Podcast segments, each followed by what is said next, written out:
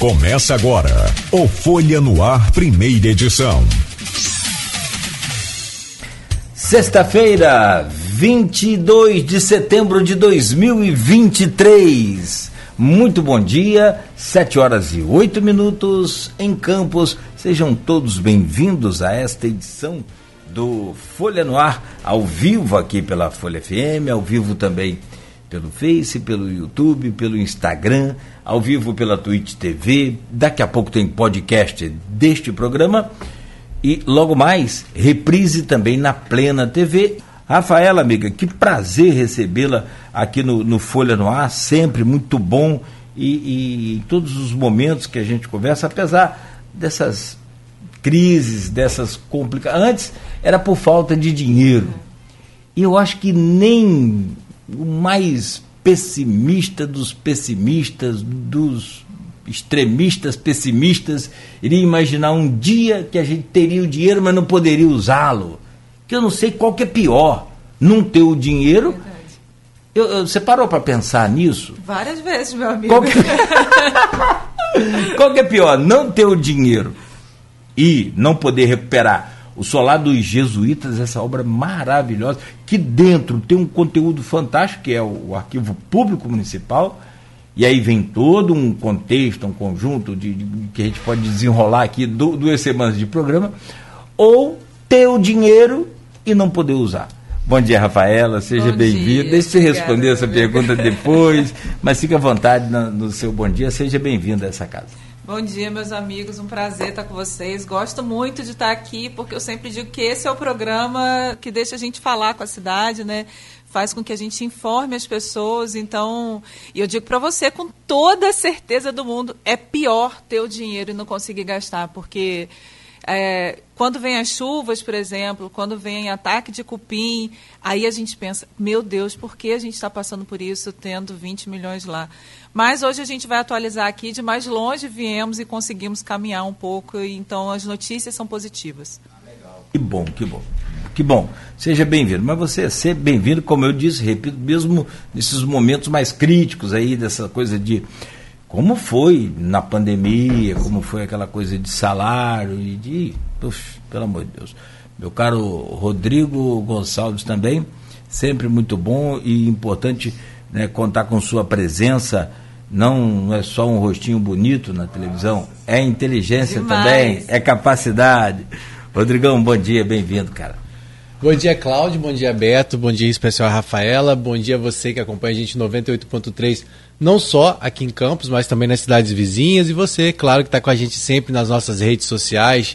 Né? Agradecer a todo mundo que acompanha o nosso programa. Um programa que a gente vai falar de vários assuntos. Ontem, eu, quando liguei para a Rafaela para convidá-la a estar aqui, né, eu tinha também tentado trazer, porque eu queria, junto da Rafaela, trazer a Rosana lá do Enf, justamente para a gente falar um pouquinho né, sobre essa questão de, é, da, da, uma primeira também da primeira mulher à frente da reitoria da UENF em 30 anos de história, a UENF que vive um momento muito, muito importante também do aniversário, né, e também com muitas responsabilidades que foram traçadas aqui pela Rosana nesse programa, inclusive em relação ao arquivo público municipal, né, é o, lá o o solar dos jesuítas. E aí eu falei, não, acho que vou convidar as duas, que a gente aproveita e fala um pouco sobre isso, sobre a questão né, do solar, e aproveita para falar um pouco sobre a história do homem, falar um pouco sobre essa questão da primeira mulher à frente, mas a Rosana, antes mesmo de, dar, de sair o resultado, ela foi para Brasília, que ela tinha um compromisso lá no CNPq, então ela não, não ela nem acompanhou o resultado final aqui, ela já foi para para Brasília e ela só retorna na semana que vem. Então, na semana que vem, ela vai estar com a gente aqui falando um pouquinho e a gente, claro, vai reforçar essas pautas em relação principalmente a, ao arquivo público, né? Porque ela disse aqui nesse programa da responsabilidade que é, da continuidade que a gestão é, que assumisse, né? Que no caso vai ser a dela, tem em relação ao arquivo público, não só na recuperação lá do prédio, né, de tudo que está sendo, de tudo que está previsto no projeto de restauração e de preservação também do, do né, de todo o arquivo que está lá, mas também de projetos de interação, de resgate, né, que afinal a ENF tem uma história muito próxima lá com o arquivo, com o prédio lá, né, com aquela estrutura e a, a Rafaela pode falar um pouquinho mais com a gente sobre isso e todos os outros assuntos que a gente vai colocar nesse programa. Então você que está sintonizado com a gente, está passando aqui pelas estradas, está saindo de casa para levar o filho na escola, acho que já levou, né, pelo horário? Já levou, né? é, tá levando, você que está sintonizou em 98.3, passando aqui pelas nossas rodovias, né, já ir para curtir o fim de semana, fique com a gente que é sempre uma manhã de muita informação.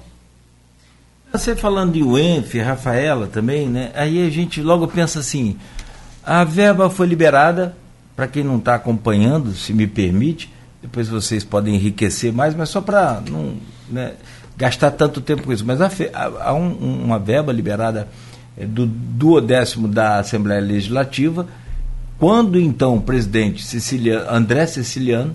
Que segunda-feira? Acho vai, que vai estar, vai com, estar gente, conosco né? aqui. Ah, que legal. Vai estar com a gente aqui, vai estar fazendo um grande encontro no estado do Rio, chamando todos os prefeitos aí para participarem. Então, o Aloysio já divulgou na Folha né, a caravana. Né?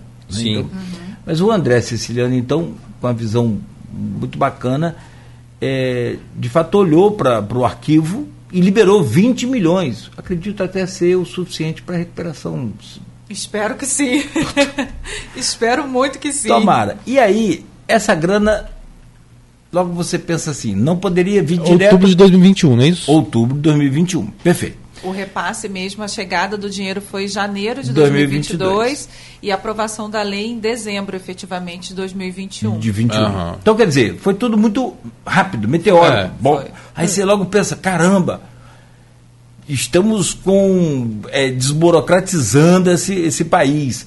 Tá, mas aí a verba pelo o conjunto lá de, da coisa teria que ser através de uma conta administrada pela reitoria da UF. E aí começou o inferno astral do, da Rafaela e do nosso solar dos jesuítas. A partir, porque a primeira coisa que eu pensei, falei, caramba, legal, porque quando coloca essa conta na prefeitura, a primeira impressão que as pessoas têm, no, no geral, é assim, ah, vai para a prefeitura, isso vai levar 200 anos, tem muita burocracia, se isso... Cara, aconteceu o contrário. Foi. E a UEF, que é uma geradora de desenvolvimento por essência, da, pelo menos para isso que foi Itaí, a gente tem visto isso, é, mesmo com alguns né, percalços no meio desse caminho, acabou sendo, eu não vou dizer, não vou colocar isso na conta da UEF, que a UEF não merece, mas particularmente na conta do reitor, que literalmente sentou em cima do dinheiro e não liberou e não aconteceu nada e o solar ficou lá. Você esperava isso, Rafael, quando é, Rafaela, essa coisa dessa, desse caminho burocrático passar para a UEF e se tornar num, num, num empecilho tão grande? É só antes da Rafaela responder, só lembrando que a Rosana Rodrigues é a vice-reitora, então assim, né, a gente tem que deixar isso claro né, para as pessoas, né, porque para quem talvez não tenha acompanhado, ela é vice-reitora, então ela também faz, fez parte, de uma certa forma, se não fez, deveria ter feito parte desse processo. Né, e eu acho que na, na entrevista aqui ela mesmo colocou algumas questões que depois mais à frente vou falar, mas ela era vice-reitora, então ela de uma certa forma acompanhou isso, né? É, se não acompanhou, deveria, enquanto vice-reitora. Só para a gente pontuar Sim. isso. Mas eu acho uma coisa falada aqui foi importante. A gente também não pode a gente não pode isentar a UENF da responsabilidade, afinal de contas, o reitor é justamente a representação da própria universidade, mas também colocar na conta da UENF, da universidade como um todo, uhum. eu, eu, não quero fazer porque é, eu acho que não é justo com a universidade, não é justo com a história que a UENF tem com o solar, com uhum. o arquivo. Eu estava falando mais cedo aqui nos bastidores com vocês, eu acredito muito que foi uma conjuntura muito equivocada, né? uma, uma sucessão de erros, uma su sucessão de empecilhos burocráticos, administrativos, que não foram vencidos a tempo e que acabaram resultando, e também assim. É, questões muito inflamadas entre um lado e outro, prefeitura, o ENF, porque obviamente as pessoas queriam ver o processo acontecer, né, a obra ser iniciada. E nós estamos em outubro, setembro, quase outubro de 2023 e ainda efetivamente sem obra. Embora tenhamos caminhado muito, a verdade é que a gente não tem um prego batido lá até o momento. Mas, como eu disse no início aqui do programa, a gente conseguiu caminhar em algumas frentes. E eu sempre digo, Nogueira, para todo mundo que está em casa. Deus é providencial e o arquivo, assim como eu, o arquivo tem, de certa forma, muita sorte, porque as pessoas vão surgindo. Então, eu acredito que todo esse processo conseguiu ser encaminhado agora, nesse final, nos últimos seis meses, com maior celeridade, porque nós encontramos as pessoas certas, tanto na prefeitura quanto, quanto dentro da UENF. E aí eu não posso deixar de registrar o meu carinho, o meu agradecimento, porque se tem uma coisa que eu sou, é grata às pessoas que, que abraçam a, a causa, mesmo às vezes sem serem da área, sem conhecer. O subprocurador da prefeitura, doutor Boechat, é uma pessoa incrível. Acho que se não fosse ele, ao longo desse, de todo esse período, desde dezembro de 2021, eu acho que eu não teria suportado, porque foi a pessoa que esteve ao meu lado em todo, todo o dia a dia, todo o trâmite. E também ao Vitor Sendra da UENF, que é uma pessoa que tem hoje, que assumiu para ele a responsabilidade de cuidar de todo esse processo.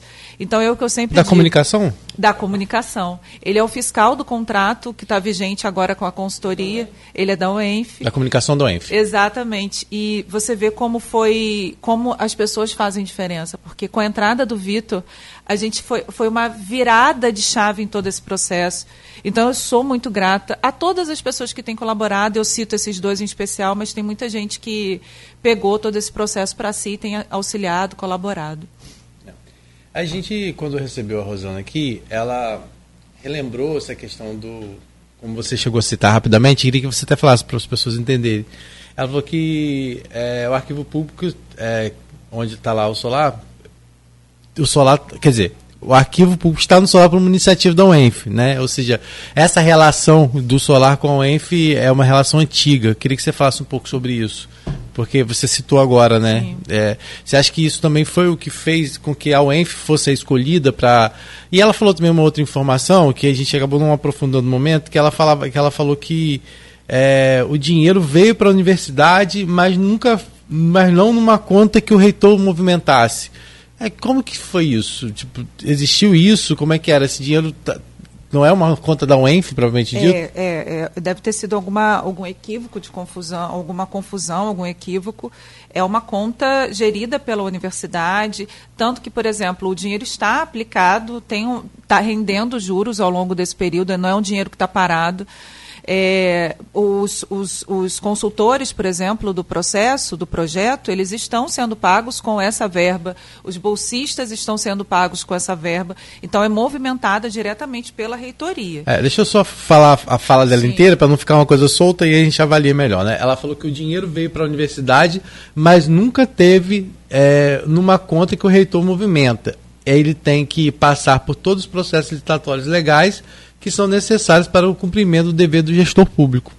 Acho que ela é, na verdade é o trâmite processual normal, Mas o dinheiro estava lá, poderia. Tá lá, exatamente. Entendi. Ele pode ser, o Raul é o ordenador de despesa de todo esse processo. Então, tu, todo pagamento a gente depende justamente que passe pelo Raul, obviamente por todas as instâncias fiscalizadoras sim, sim. de pagamento internas da UENF.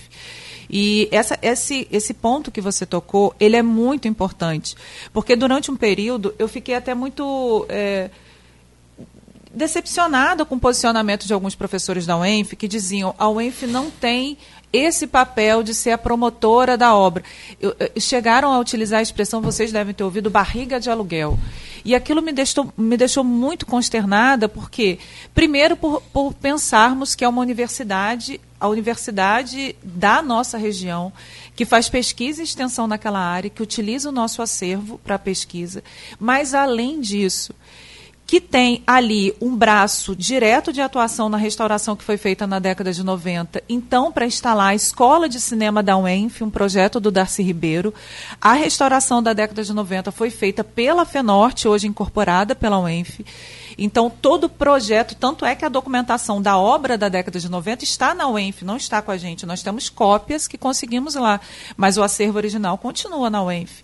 E, além disso, o arquivo ele foi montado, Rodrigo, por uma equipe vinda da UENF. O projeto do Arquivo Público Municipal é da professora Lana Lage, então professora da UENF, junto com Carlos Freitas, que era técnico da UENF, que foi diretor do arquivo até o ano de 2019. É, então, veja, é uma equipe da UENF montando o Arquivo Público Municipal como um espaço de extensão e de iniciação dessa universidade e que envolveu toda a sociedade, prefeitura, Câmara, a época Fundação Cultural, Procuradoria do Município, Ministério Público. Então, há uma articulação lá atrás, não só para a restauração do solar, a época para a instalação da escola de cinema, projeto para, mas depois, dez anos depois, para a instalação do arquivo público em 2001, 2002. Então, vejam, o solar é restaurado por iniciativa da UENF e o arquivo é instalado por iniciativa da UENF. Só que ao longo do tempo houve um, eu não vou dizer desgaste, porque eu acho que não tenha sido isso, houve um distanciamento dessas relações, porque a professora Lana Lage aposentou, Freitas aposentou primeiro da UENF e depois do arquivo. Eu, apesar de ter feito mestrado lá, eu não sou do quadro da universidade.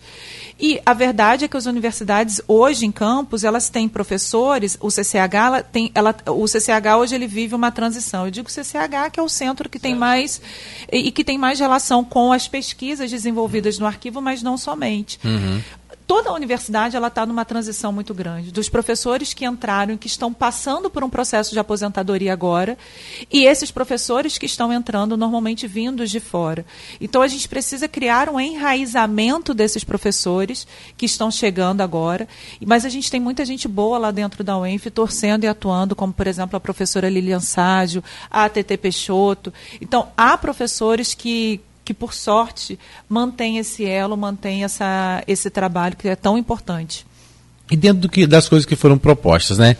Você falou que esse processo avançou nos últimos tempos e aí a gente talvez você não, não, não caiba você falar, mas ah, para mim não tem problema nenhum em falar. Foi uma grata coincidência ter acontecido justamente durante um período em que se discutia muito isso e que a UENF, de uma certa forma, ficou totalmente exposta também por conta disso, né, para a sociedade.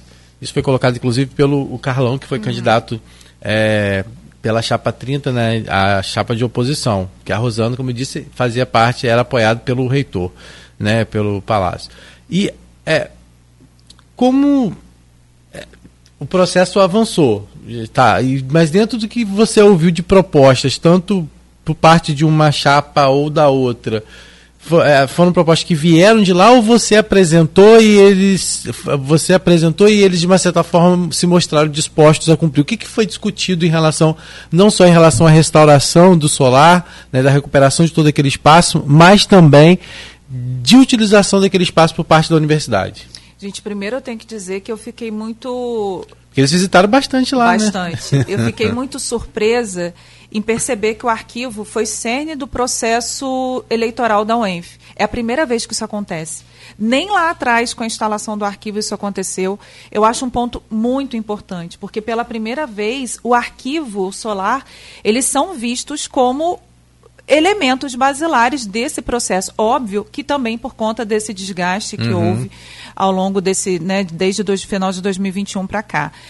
O que eu fiz, Rodrigo, foi eu fiz a proposta da visita dos dois, porque é, independente do resultado, você tem que franquear o espaço a todos os candidatos. Né? No caso, convidei o Carlão e convidei a Rosana. O Carlão fez a visita primeiro e depois a professora Rosana. A Rosana eu já conhecia, porque como vice-reitora, é, tive contato com ela em alguns momentos. E o Carlão eu só conhecia indiretamente, muito rapidamente, uhum. mas foi a primeira vez que a gente pôde estabelecer um diálogo. E eu tenho que deixar registrado aqui, porque, como eu disse, a gente tem que ser honesto também, até com quem está nos ouvindo. Fiquei muito bem impressionada com o Carlão. É, eu sempre ouvia que o Carlão era sisudo, fechado. Carlão se mostrou um professor extremamente sensível deixou a equipe muito emocionada quando esteve aqui com vocês, porque ele falou do arquivo com entendimento, com, um, um, com o sentimento de pertencimento, que é justamente aquilo que a gente deseja desenvolver em todas as pessoas que nos visitam. Mas, igualmente, a professora Rosana, que inclusive eh, já vinha acompanhando a questão do arquivo há muito tempo, e que tem ao lado dela o professor Fábio, que também é de extrema sensibilidade, que eu acho que agregou muito à campanha da Rosana. E o que eu fiz foi isso, fazer o convite aos dois e, principalmente, Rodrigo, fazer com que os dois se comprometessem publicamente com a causa do arquivo, porque eu também não convidei só para tomar claro, café, né? Eu queria que eles se comprometessem publicamente, eu queria que fosse um compromisso de campanha de ambos, e isso eu consegui. E avançamos também, além do compromisso de campanha, de tocarmos a obra, de realizarmos a obra, o que, que pode ser feito para que a gente retome esses laços arquivo-ENF? Porque a gente não pode parar nos 20 milhões. O arquivo daqui a pouco precisa de manutenção. Cada vez mais a gente tem que tentar é, é, criar é, é, mecanismos de financiamento que não dependam exclusivamente da prefeitura. Isso é uma realidade para o serviço público no geral. Então, é, tanto o professor, o professor Calão quanto a Rosana, há um entendimento de que a gente precisa retomar projetos de extensão. O arquivo ele pode ser melhor utilizado dentro da própria UENF, inclusive como espaço para desenvolvimento de projetos, para aula, mas não há, nesse momento, na, nenhum projeto efetivo em curso, a não ser, por exemplo, como eu mencionei com a professora Lilian Ságio, que faz é, algumas visitas técnicas com a gente. Mas o arquivo ele precisa precisa ser retomado como um espaço é, de fomento à pesquisa dentro da própria universidade. E falando para quem está em casa, gente, verdadeiramente, é óbvio que há pesquisas incríveis dentro da UENF, mas as pesquisas são mais incríveis ainda quando voltadas à nossa realidade. Uhum. Então, é muito bacana quando você estuda aspectos mundiais, aspectos globais, mas quando você traz as suas pesquisas para a regionalidade, você, você dá uma intenção a essa pesquisa que é muito maior, porque uhum. ela é aproveitada de uma forma muito mais ampla localmente. E o arquivo é isso. Para a agroecologia, olha aquele espaço do arquivo. É, olha, quantos projetos com a veterinária podem ser desenvolvidos no arquivo? Quantos projetos podem ser desenvolvidos com o CCH? Então, o arquivo ele tem que ser visto como espaço privilegiado pela própria UENF, uhum. pela comunidade acadêmica e pelos professores. Então, fica aqui o meu convite no ar também, já chamando diretamente, para que essa comunidade acadêmica se aproxime ainda mais do arquivo. Então, é... que, desculpa. Pode, pode, vai na força. Não, só rapidinho. Um comentário não vou te atrapalhar mais, não. Conversava aqui outro dia com o Maurício Guedes, que é hoje diretor de é, superintendente de desenvolvimento do Estado tecnológico. Uhum. O cara é um bambambam bam, bam em tecnologia e falando sobre. implantou o Parque Tecnológico lá na UFRJ. E a gente, eu perguntei para ele, falei, cara, por que Campos não precisa crescer, o desenvolvimento na conta? Ele falou, tem que usar mais a, a academia. É. E aí você vem com esse exemplo também, o Almir já deu um bom dia aqui também nas redes sociais e você logo já cita a, a, as, as, coisas estão. Né, já ia mandar um abraço para ele. Almir é um amigo, um amigo querido que, ao longo desse processo, esteve muito atento às necessidades do arquivo. Então, quando eu falo que Deus vai providenciando pessoas, Almir foi uma pessoa que Deus providenciou na vida do arquivo, na minha vida, porque é outro que pega na minha mão e assim, onde é que a gente tem que é. ir, o que, que a gente tem que fazer. Almir Júnior. E, e, embora tenha sido parte do time do Carlão, Falei com ele logo no dia seguinte, ele falou: vamos continuar na luta como sempre estivemos. Legal. Então veja como ele toma para ele a luta também do arquivo. Agora, uma você, coisa. Não, e você, desculpa, você, não pode falar meu Não, você usa um, um, um, uma conectividade com o que eu falava com o Maurício muito bacana, que é usar a academia. As pessoas, mas como que eu vou usar a academia? Com a, a o agronegócio, a agricultura, que é uma, uma vertente nossa fortíssima. Então, se tem ali a história para ser pesquisada e a pesquisa para ser feita para o futuro, é, sabe, é coisa. Agora, uma coisa você pode reclamar, outra coisa que eu ia falar. É claro que ninguém queria dessa forma jamais. Mas o arquivo nunca teve tanta mídia. Tanta. Mas claro que ninguém é, queria. Eu gostaria que fosse né, um claro. outro tipo de, de notícia que a gente estivesse dando. Do que você falou, eu tenho uma, uma percepção sobre o universo acadêmico do qual eu tenho me distanciado cada vez mais. A universidade tem que servir ao povo, tem que servir à sociedade. Ela não pode ser um local de produção de conhecimento isolado. A UENF, durante muitos anos, foi a universidade da região e não só de Campos, gente. A UENF fazia extensão uhum. lindamente nessa cidade. A UENF estava nas escolas, nos bairros, nos lugares, estava com as pessoas. Houve um distanciamento da UENF de um tempo para cá, que eu acho que tem muito a ver também com a pandemia, com os uhum. efeitos da pandemia. Mas a UENF precisa voltar a ser uma universidade sentida e vivida pelas pessoas, independente do seu universo acadêmico. Então, a universidade, o conhecimento acadêmico tem que servir à sociedade. Isso de você produzir para a própria academia, eu, eu, sinceramente, eu acho que é o que afasta o ser humano, o cidadão, de, dessa vida, desse ambiente, distancia.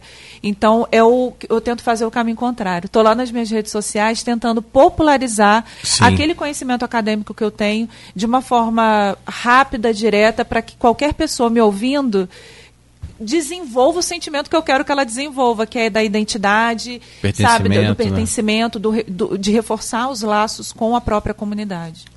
É, primeiro, agora, para a gente arredondar, o que, que você espera, então, da gestão da Rosana e não só da gestão da Rosana que vai começar lá em janeiro, né? Porque vou te reforçar isso. Ela venceu a, a, eleição, mas é só em janeiro que ela toma posse como reitora. Mas ela, afinal ela vai permanecer como vice, né? Ela só se afastou, mas volta agora. Eu acredito, né? Pelo menos uhum. deve ser dessa forma.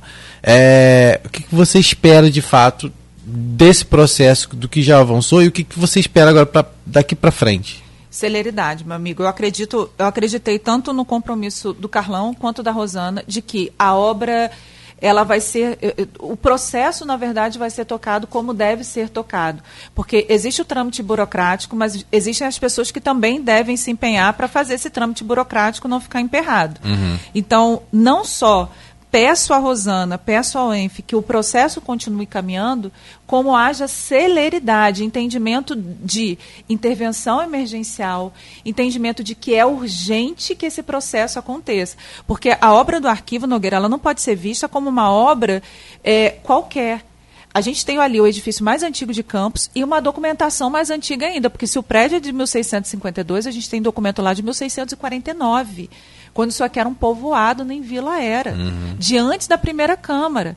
Então, se chove, o Rodrigo, final de semana chove, eu pego meu carro e toco para lá. Porque é o, o, o que, que eu posso fazer? Não, mas não, na, nada, ou pouca coisa. Mas eu pelo menos tenho que estar tá lá vendo onde é que a goteira agora está, porque, gente, já não é nem mais goteira, é cachoeira, eu brinco isso, porque a água já tem descido pelas paredes. Então, precisa existir um entendimento da urgência dessa obra e de que esse trâmite burocrático ele tem que ser vencido rapidamente dentro da UENF. Mas tem coisas, tem parte da obra que podem ser, é, vamos dizer assim, é, licitados com mais tempo, mas não, já não caberia licitações emergenciais em alguns casos então, específicos? Nós, nós estamos nesse caso. É até bom atualizar para todo mundo que está em casa, porque quando a notícia da contratação dos consultores saiu, houve um, um, entendimento equivocado de algumas pessoas de que os consultores estavam elaborando o projeto projeto vai ser licitado. O que os consultores estão fazendo, na verdade, é elaboração do termo de referência para a licitação do projeto, porque, Rodrigo, o projeto vai ser licitado. A gente vai botar lá, ah, precisa fazer a restauração do arquivo público. Que restauração é essa? Quais são os projetos complementares? Qual é o projeto executivo global? Então, você precisa de uma equipe técnica que entenda daquilo dali, porque daquela parte que não é minha área, nem mesmo eu entendo e não tenho que entender, e também não havia um corpo técnico, nem dentro da prefeitura, prefeitura, nem dentro da UENF, que de obra de restauração dessa envergadura pudesse elaborar um termo de referência completo. Porque uma vez licitado, a empresa vai falar, eu não vou fazer projeto de segurança porque não estava previsto, por exemplo. Uhum. Então, os consultores estão elaborando o termo de referência para a licitação do projeto, que vai ser, está no máximo até 15 de outubro, mas já houve uma primeira entrega, então acredito que até antes. Além disso, eles estão elaborando um projeto para sobrecobertura, que é uma cobertura metálica que vai ser colocada em todo o edifício por exigência do IFAM. Então, essa cobertura metálica, é, é, olha como são partes distintas. Esses consultores estão elaborando o projeto da, da, cobertura metálica, que vai ser autorizado pelo IFAM, e então licita-se a obra para cobertura metálica, enquanto também o, o uhum. processo de licitação do projeto está em curso. Uhum. Uma vez licitado o projeto, a gente tem que ter um entendimento de que você, a empresa que ganhar, a empresa do Rodrigo ganhou. Você tem que dar um tempo para essa empresa elaborar os projetos e aprovar o projeto junto ao IFAM. Isso é angustiante. E eu fico o tempo todo com o IFAM. Qual é o prazo mínimo que vocês podem dar mediante a urgência? É, qual é o, dentro da legalidade, o que é o mínimo para você conceder para essas empresas? Então a gente tem que entender que são etapas. E chuva está chegando. chuva está chegando. Qual é a etapa que a gente precisa vencer agora? O projeto da sobrecobertura metálica está sendo entregue agora, aí vai para a etapa de licitação, porque enquanto a gente aprova no IFAM, a licitação já tem que estar tá em curso.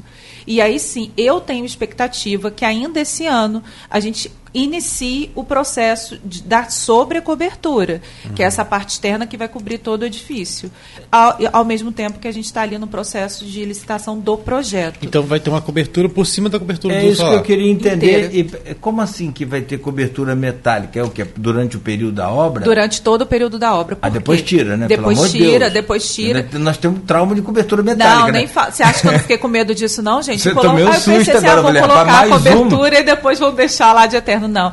É porque para a gente ah, poder fazer a obra, toda a tá. intervenção com segurança na, na edificação, a verdade é que o, hoje a gente não tem como saber o real dano, não só das telhas que são encaixadas, como principalmente do madeiramento. A gente tem madeiramento original e a gente tem madeiramento que foi colocado ali nessa obra da década de 90. Uhum. Existe um forro entre a, a, o, o, o, a telha e o segundo andar. Se a gente tira esse forro, ele ainda segura alguma coisa. Se a gente tira esse forro, a gente está expondo toda a documentação. Se você me perguntar. Esse forro é de quê? É Como de é? PVC. PVC é, é, muito simples, mas ainda ajuda segura, ali a conter segura. uma coisa ou outra. Então, a gente precisa fazer. E precisa tirar as telhas. Essas, a gente precisa fazer novos encaixes, precisa fazer manto ou algum outro aquelas tipo de cobertura. Aquelas telhas devem ser também aquelas telhas... Feita, feitas na, na, na, coxa, não é não? É, que é, popularmente na... se diz, mas elas não eram feitas na, nas é, coxas, sim, não, não eram feitas nas coxas. Algumas são originais, inclusive, outras são réplicas que foram feitas no sul do Brasil. Então é um processo ah, muito tá, sensível tá. ali e, e, o que, que, é importante dizer para as pessoas nada que estão ali em é simples. Nada é assim. é simples. Igual na casa da gente que é. do nada esposo... Mas na casa da gente já não é simples. Já não, não, não é. Não, mas do nada obra você... nenhuma é simples. Não, mas... é o que eu tava falando, que às vezes mexe no banheiro é. para você ver. Vamos reformar um banheiro.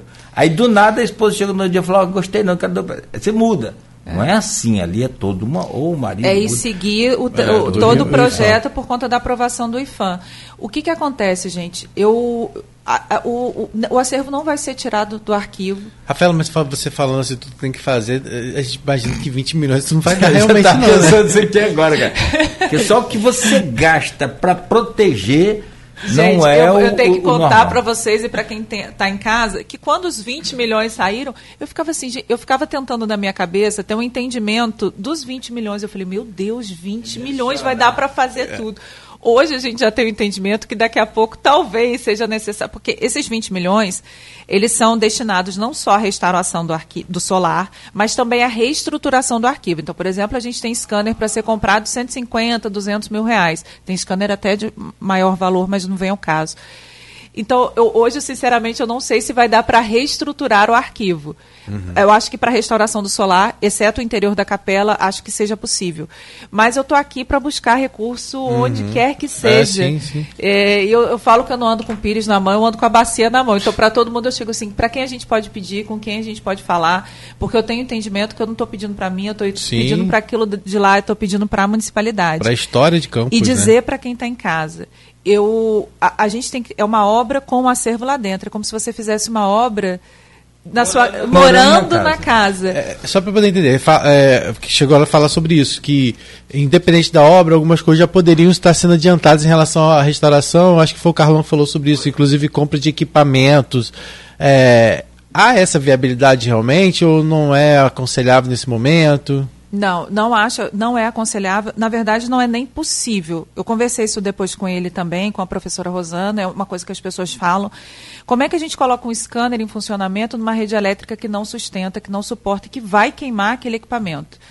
Entendeu? Então, a menos que você. E outra coisa, a digitalização é um processo que expõe a documentação. Como é que você faz digitalização com obra em curso? Então, assim, tem que ser por etapas. A digitalização ela tem que ser uma, uma resposta social ao, a, a, a, esse dinheiro, inclusive. Não é só restaurar, né? É tornar o, ace, o acesso facilitado. Uhum. Mas isso também tem que ser feito em etapas. O que eu vou dizer para vocês é que sim, há materiais que já poderiam ter sido comprados, principalmente material de consumo, para guarda dessa documentação, que estão também sendo comprados, mas lentamente. Por exemplo, hoje eu devo receber alguma coisa de caixa e tudo. Os bolsistas acabaram, os estagiários acabaram de ser contratados, começaram semana passada. Já podiam ter começado. O nosso universo documental, é porque eu sei que tem muita gente que não conhece o arquivo, gente. O nosso universo documental é imenso, não é referente a Campos de Goitacazes, é referente uhum. a boa porção do norte e noroeste fluminense. Eu falo que nem com muitas vidas eu conseguiria, é, é, de fato, pegar todo aquele acervo e trabalhar aquele acervo, porque é muito grande. Uhum. É, é, é. então a gente tem que ter uma preocupação. E muitas vezes não recebe mais, né, Rafaela? Porque porque as pessoas não têm nem, tipo assim, a confiança de mandar para lá, né? Porque se tivesse uma estrutura melhor, com certeza, é, ou vários outros documentos até da justiça, Do de outros, de Justiça, exatamente. seriam encaminhados para lá, né? A gente já são, inclusive, alguns, são, né? São, são. Há uma documentação grande em São Cristóvão no, do Tribunal de Justiça que é referente à nossa região, que eu solicitei há muitos anos atrás, mas a gente precisa ter condições de verdade uhum. para a guarda dessa documentação. O que eu posso atestar é que a gente faz tudo dentro do universo possível. Uhum. Agora, a gente tem que também entender, vamos pensar na tragédia do Museu Nacional. Sim. Nogueira, é, é não tem. Foi depois da tragédia do Museu Nacional, isso é importante falar para quem está em casa houve uma pressão de muitas partes, inclusive uhum. minha, e foi colocado lá no arquivo um, um, mecanismo de alarme. Ele não é combate a incêndio, ele é alarme, porque você não pode jogar água em documento, você uhum. O que, que você. O que, esse sistema ele não sustenta, ele não suporta, então ele está constantemente desligado. Ou seja, o arquivo hoje tem um sistema de alarme que não funciona porque a rede elétrica não sustenta. Ou seja, uma fagulha ali Imagine o que uma fagulha pode fazer. Uhum. Então é Sim. algo muito sensível. É, é, eu sempre digo, gente, a sociedade campista, eu falo campista porque nós estamos aqui em Campos, precisa olhar para o seu patrimônio com um pouco mais de, de, de carinho, zelo é. e entendimento das necessidades que esse Além... patrimônio requer. Entendeu? E Como um todo. Você viu recentemente aquela chuva que foi em março, abril, agora ah, depois de março, né? Choveu, não está chovendo mais na, naqueles é, meses como era antigamente. É, fenômenos que ocorrem também, e a mudança climática. Mas muita chuva na UENF, você viu? Na UENF, é. prédio novo, o que aconteceu? Que estava em obra, inclusive. Estava em obra. O que é. aconteceu? De, detonou lá o, o, o, o, arquivo da, o arquivo da Liga Campista de Desportos. Foi. Eu não sei como que tá, em que pé ficou, mas eu sei que essa semana a Folha da Manhã, né, Rodrigo, trouxe uma matéria sobre isso. Eles estão criando um centro lá, o Wesley Aí Machado. Fico, isso, o Wesley, o Wesley é campeão. Querido. Bom, bom menino, muito Ele bom. É. Bom, conhece muito escritor aí de, de, de esporte, futebol, manja, e botafoguense, né? É, que eu nunca Você vê vi... que ninguém é perfeito, né? da onde saiu tanto botafoguense, eu acho que nem ele sabia. É, mas assim, e, e, e, eu fico só comparando, claro que não dá para comparar, mas na cabeça, como está tudo ligado, eu fico, gente, é, se a UENF, que é nova, perto do, do solar, dos jesuítas, meu Deus, é que Deus tem muita. É que você tem um santo muito forte. Ô, meu amigo, ali a gente não... reforça, reza, faz de tudo. Vamos lá. Rodrigo, são 7h52 eu preciso fazer um intervalo aqui, tudo bem? Tem alguma demanda aí sobre essa pauta, a gente pode conectar com o próximo bloco, ou então já fechar nesse agora, ok, Rodrigo? Ok, na verdade faltou uma coisinha nesse ah, então, bloco ainda, mas só para finalizar, afinal nós estamos falando de 30 anos de um ENF, né, que a gente falou da importância do ENF aqui por vários aspectos, você já citou aqui, mas é a primeira vez também que uma mulher chega né, ao, ao, à, à frente da reitoria propriamente dito, porque nós já tivemos outras, acho que vice-reitoras além da Rosana, acho que nós já tivemos, já? Já, já. Já sim.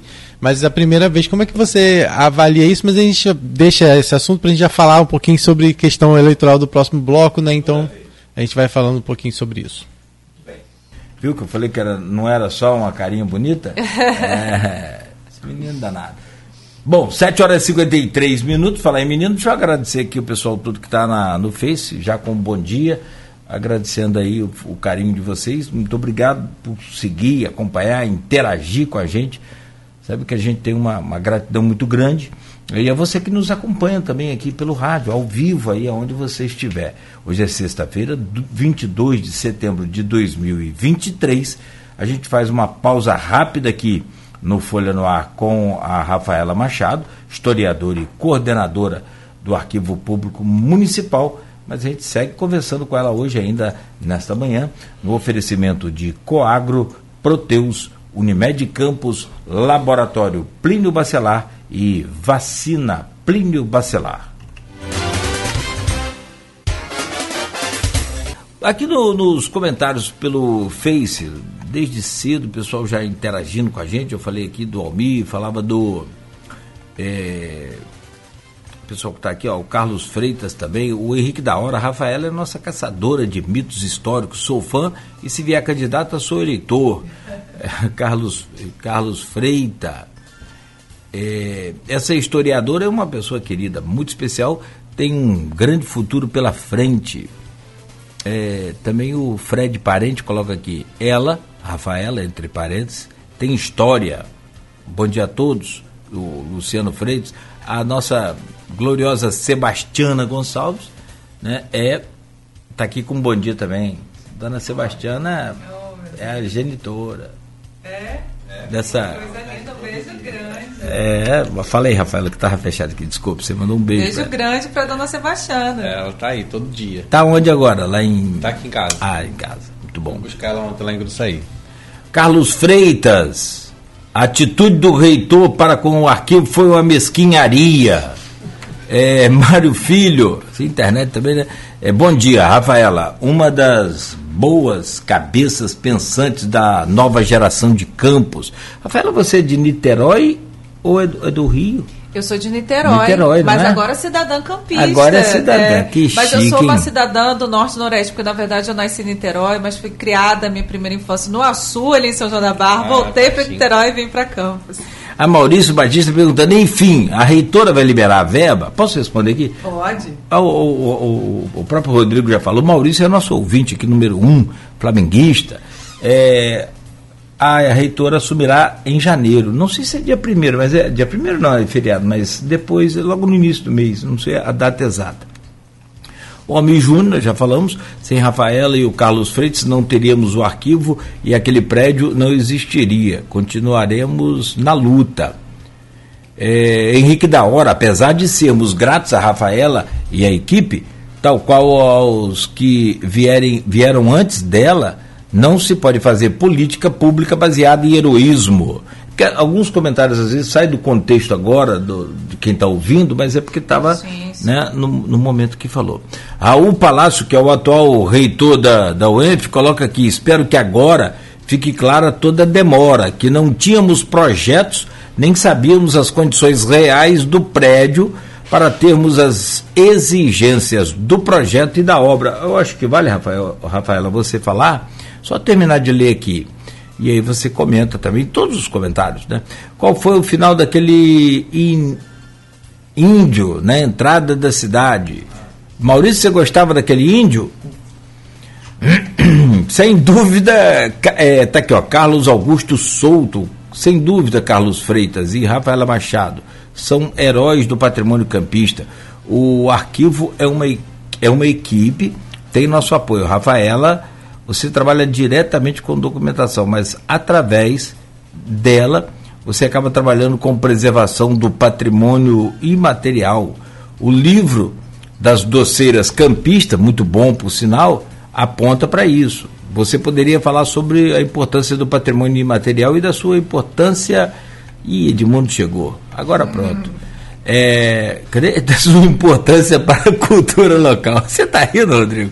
Eu ia falar, tá tudo quietinho, Edmundo não falou nada. É que ele apareceu. Chegou agora, são 8 horas, e deve ter chegado lá na. no- o Carlos Eduardo de Rezende, o Carlão, que foi candidato agora também nessa eleição, e mostrou uma UF meio a meio, né? Divididíssima. Abraço para Rafaela, Cláudio e Rodrigo e toda a equipe. Um abraço, Carlão.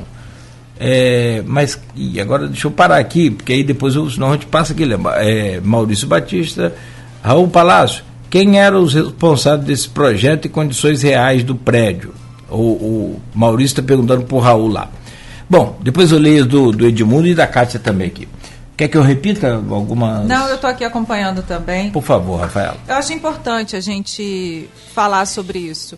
É, de fato, quando a verba foi angariada na LERJ com o deputado André Siciliano, existia por parte da prefeitura um pré-projeto que era de uma empresa, né, uma empresa privada, que tinha um termo de cooperação com a prefeitura, só que ele não era um projeto executivo global. Então, de fato, não havia um projeto executivo, mesmo que, que parcial, é, aprovado pela UENF, pela, pelo IFAM, perdão. O que existia, na verdade, com relação a essa empresa era um projeto emergencial aprovado pelo IFAM. De fato, Raul sempre teve o meu apoio no sentido de há de ser feita a licitação, né?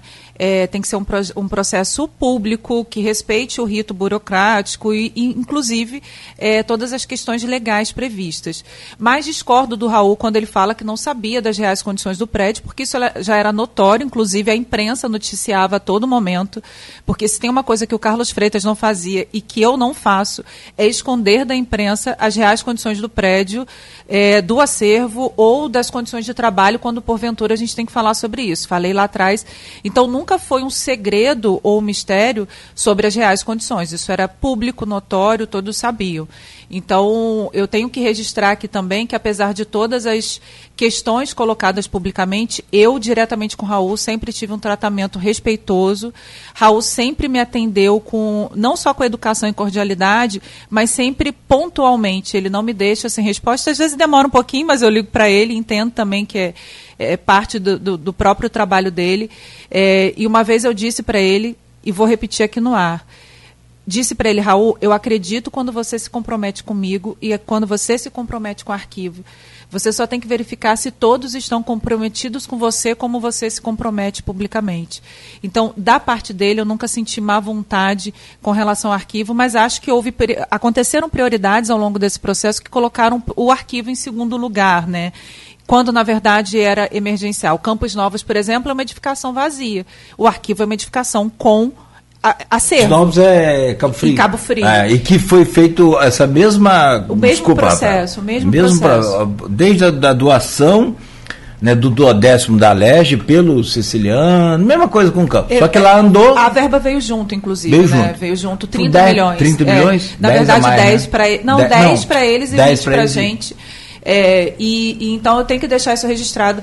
Raul sempre alega que houve uma colaboração da Prefeitura de Cabo Frio e porque existia um projeto no IFAM para Cabo Frio, para Campos Novos. Então isso facilitou muito.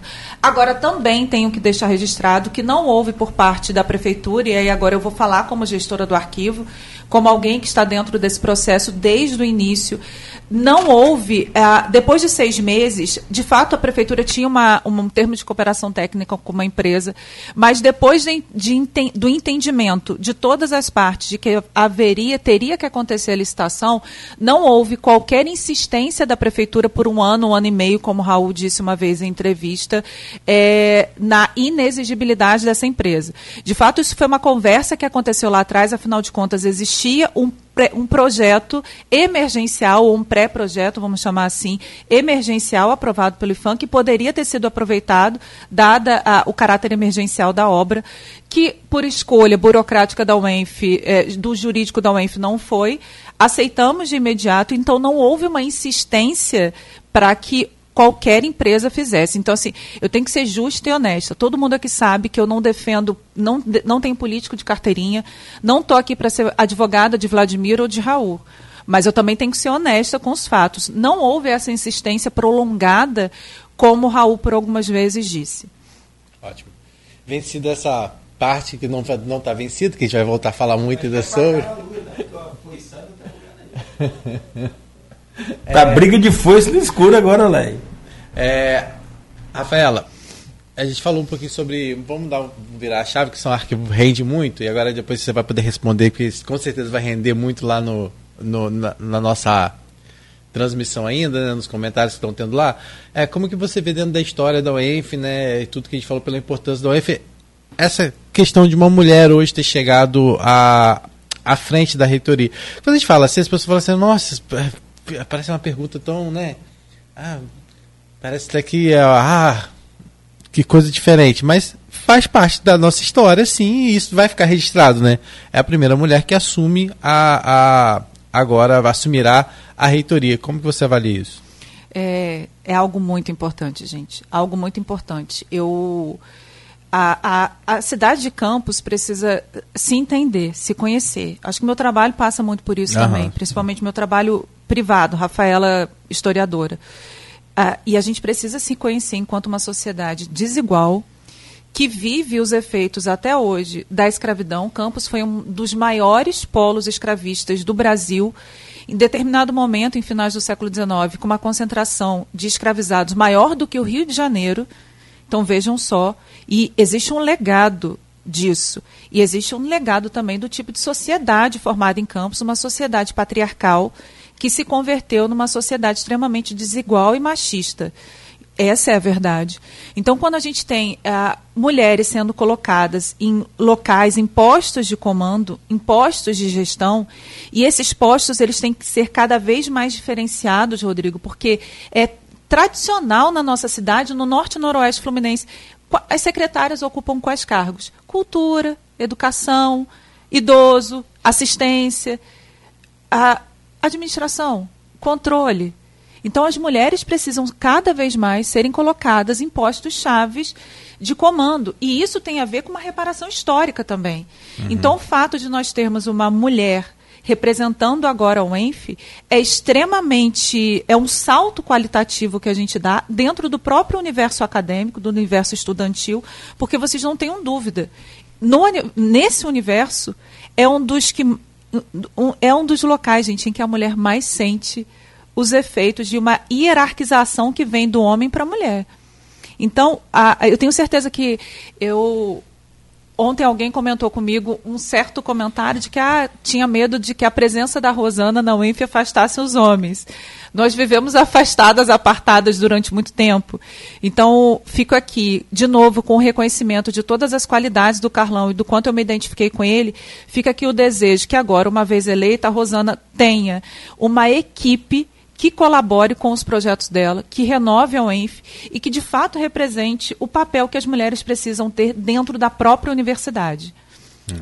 Perfeito. Agora a gente aproveita esse gancho aí é, para falar um pouquinho sobre essa questão que a gente até fez, já até tive a, a, sua contribuição numa entrevista que eu fiz mais ou menos há uma semana e foi publicada na Folha é, vem sendo discutido muito dentro da questão mini reforma eleitoral, dentro da PEC da agora da PEC da anistia, é, a proposta de se colocar é, cota para mulheres do legislativo. Né? Isso dentro da mini reforma tentou passar, não passou, aí agora dentro da PEC da anistia colocaram isso. O que é a PEC da anistia? Aqueles partidos que ficaram devendo, não cumpriram regras do fundo eleitoral, né? Então, assim, está se discutindo a possibilidade de se anistiar isso aí. E dentro das contrapartidas colocadas lá, né, dentro do projeto de anistia, da PEC da anistia, está exatamente a proposta de criar, é, já em 2024, a cota de 15% é, para para os legislativos, né? no caso para as câmaras municipais, porque a eleição de 2024 é para é as câmaras municipais, e depois para o é, 2026, já quando acontece então para as demais legislativas, Câmara Federal, Senado e por aí vai, é, de 20%. O que, que isso representaria para a Câmara? Já foi até uma discussão que o prefeito já colocou, é, gravou um vídeo, e aí algumas pessoas se dividiram opinião também, porque as pessoas falam que é, quando chega período eleitoral, não estou falando diretamente do prefeito, mas estou falando quando chega o período eleitoral, é, tem uma preocupação muito grande em relação à formação de nominatos, para quem não entende, né, a, a nominata é a, a, o, o, grupo de pessoas que vai concorrer a determinada, a determinada vaga na Câmara. Então, hoje, a legislação prevê que uma nominata tem que ter 30%, é, então vamos supor, aqui em Campos, é, são 25 cadeiras, então a nominata tem que ter 26 nomes. Desses 26 nomes, 30 tem que ser composto por mulheres, ou seja, para concorrer. E aí, essa cota de 30% nem sempre é muito fácil de você conseguir mulheres que estejam dispostas a concorrer, que de fato não figurem apenas como é, são seres figurativas. Números. Né? Como a gente viu em alguns casos, né?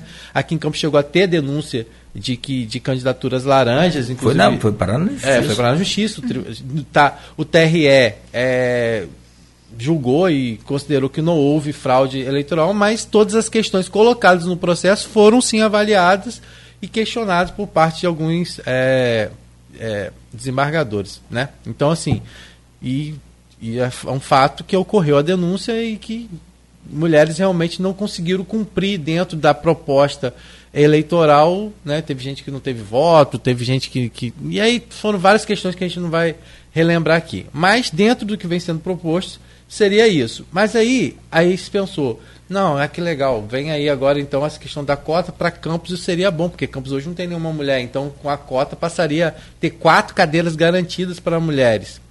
Só que, por outro lado, é, dentro dessa PEC da anistia, estão tentando acabar com essa questão dos 30%.